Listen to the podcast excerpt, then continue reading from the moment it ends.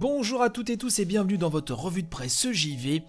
J'espère que vous allez bien.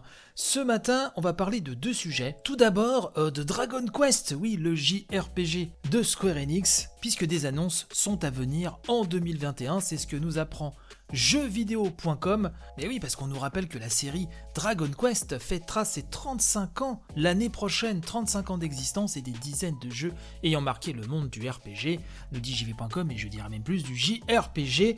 Euh, afin de fêter cette jolie étape, nous dit-on, euh, les équipes de Square Enix nous préparent de nombreuses surprises. Alors c'est ce qu'a promis Yuji Ori, hein, le, papa historique euh, de la série, dans un discours venant conclure le Dragon Quest X Fall Festival 2020. Et euh, durant cet événement qui se déroulait là donc euh, en fin de semaine dernière, Monsieur Ori a expliqué qu'il y aurait donc beaucoup d'annonces qui seront faites en 2021. Alors, euh, si on espère euh, des annonces hein, concernant Dragon Quest 12, Monsieur Ori parle surtout du MMORPG, en tout cas pour l'instant, hein, Dragon Quest 10, et donc du contenu, du gros contenu même, dirais-je, euh, est à prévoir visiblement. Affaire à suivre, hein, comme disent les professionnels de la profession, sachant qu'au moment où je vous parle, une démo jouable de Dragon Quest 11S, les combattants de la destinée, édition ultime, est dispo sur PS4, Xbox One et PC.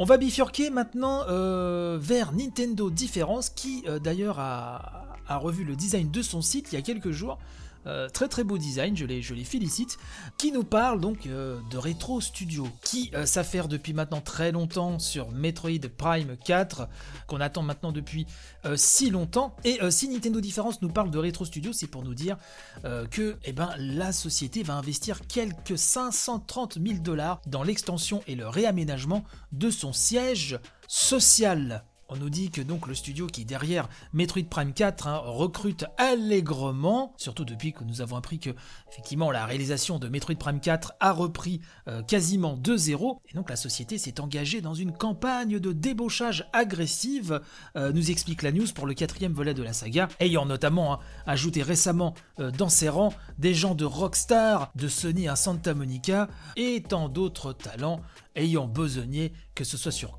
la saga Call of Duty, sur Shadow of the Tomb Raider, Borderlands 3, etc.